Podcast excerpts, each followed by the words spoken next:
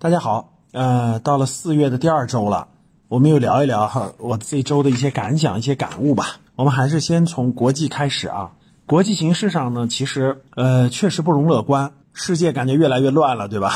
我觉得国际上面第一个就是由于俄乌冲突吧。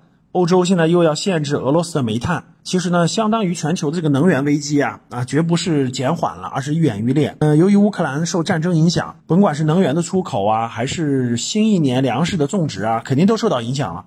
所以未来乌克兰是欧洲的粮仓啊，大家想想，每年出这个供应量是非常大的，所以呢，对这个全球的这个粮食危机的影响也是继续持续的。所以这块呢，全球的粮食危机、能源危机、呃，化肥的危机呢，一直在延续。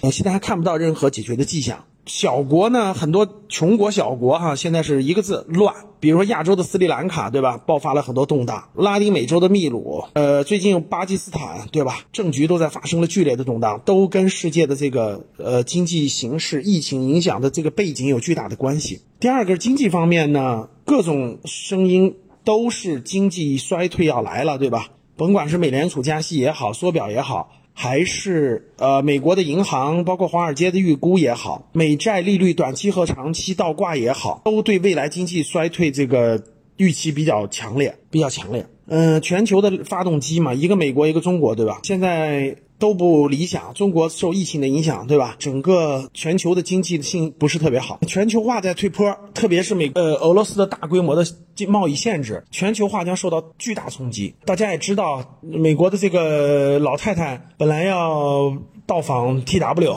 得新冠了，是吧？没来，但是这个事儿呢并没有结束。所以这个事如果发生呢，是非常严重、非常严重的啊！有可能我们国家周边这块也会有一些危机发生。所以说，各位，世界变得越来越乱了，这个不是越来越稳定了，真是百年未有之大变局啊！国内呢，上海的疫情大家看到每天都比较严重，对吧？每天都两万多例。这次呢，疫情呢，就是好在呢，就是没有重症，对吧？没有那么多死亡病例，没有那没没有那么多的重症，重症比较少。总体上呢，受疫苗的保护呀，或者是整体我们的这个治疗的这个能力的提高啊，总体都是轻症或者无症状感染者，对吧？但是毕竟全国这个。防疫啊，这个对经济的压力非常之大。上海对经济全国的辐射的影响，对吧？经济压力非常大。现在呢，管理层呢，大家也可以看到，已经在做调研了，对企业调研、各方面调研，也是认识到这个经济的影响比较大。现在房贷，很多人由于疫情嘛，这个没法工作了，对吧？经济受到影响，房贷那个很多银行房贷还不上了，所以现在呢，很多银行都发声了，说如果受到疫情影响呢，可以减缓六个月还房贷啊。所以，所以呢，实际上我们国内呢，很多年以来啊，过去三四十年一直都是个经济上升的状态。对吧，各位，经济好，房价上涨，失业率低，工作好找。可是我们大多数人都没有经历过三年以上的经济衰退的这种影响，对吧？所以说呢，这次疫情呢，让我们体验了一把这种，哎，经济受到影响。但是到现在为止，大多数人也是认为疫情影响是短期的，不是长期的。所以呢，很多人呢也没有特别紧张。可是大家想一想，现在已经断断续续持续三年了，如果未来还要持续个两年，那很很多加杠杆的人，对吧？加杠杆买房的人，加杠杆买车的人，对吧？消费贷。等等等等，这些用了杠杆的人，经历过这次由于疫情影响的几年以上的这种经济波动的话，你能扛得过来吗？你能承受得住吗？所以真的是很多人没有经历过经济衰退的阶段，到现在为止，其实我们还是认为疫情影响经济是个短期的。可是万一是长期的，或者后面有一场经济危机啊，很多人的日子怎么过？很多人想过没有？所以这点还是提醒大家，一定要留好更多的现金和生活费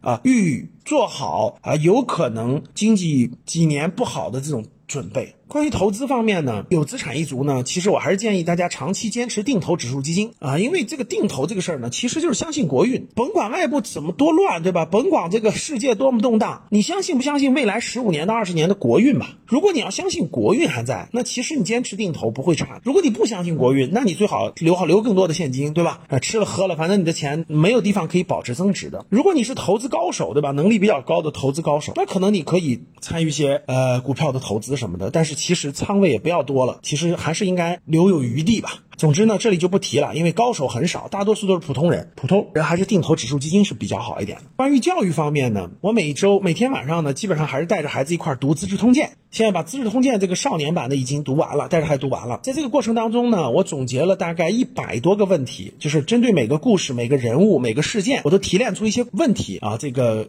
跟孩子交流，我觉得是非常好的一种启发开智的方式方法。我我也正在做准备，呃，打算把这个问题呢提高到三三百多。个。啊，在今年暑期的亲子营上，我想带着大概啊三十位左右的家庭吧，带着家长和孩子们一起用我探索出来这个方法呢，引导孩子开智，呃，引导孩子打开智慧，就是站在这种更高的这种历史维度、时间维度和这种事件维度上去，站在当事人的角度去开启孩子的智慧，看问题的角度、多元思维能力、辩证思维能力等等这些方面。提升孩子的能力和家长的这方面的能力啊，把这个方法交给家长们，家长可以带着孩子一块儿把《资治通鉴》和《史记》过完了。这样的，我觉得的话既能开智，又能提升这个家庭的这种这种这种大局观、大事观啊。我们这个月我马上要开我们的这个课当中呢，我将给大家讲两本书，一个是曾仕强先生的家家教，另外一个就是刘墉先生的这个教育孩子的四十堂情商课啊。我最近也在读这两本书，我觉得非常好，对我也很有启发。所以呢，四月份我们主要。围绕的主题呢，也一直是这个孩子教育这一块儿，所以也希望大家呢跟我一块儿读这几本书，然后呢互动交流，好吧？那这周呢就交流这些内容，感谢大家，我们下周一见。我每个周日晚上呢，每周日晚上呃七点半到九点，我都有一场直播，都有一场直播，欢迎大家到时来啊，在我的视频号、抖音号，还有我们的小儿童直播啊都可以参加。呃，每个周日晚上七点半，欢迎大家。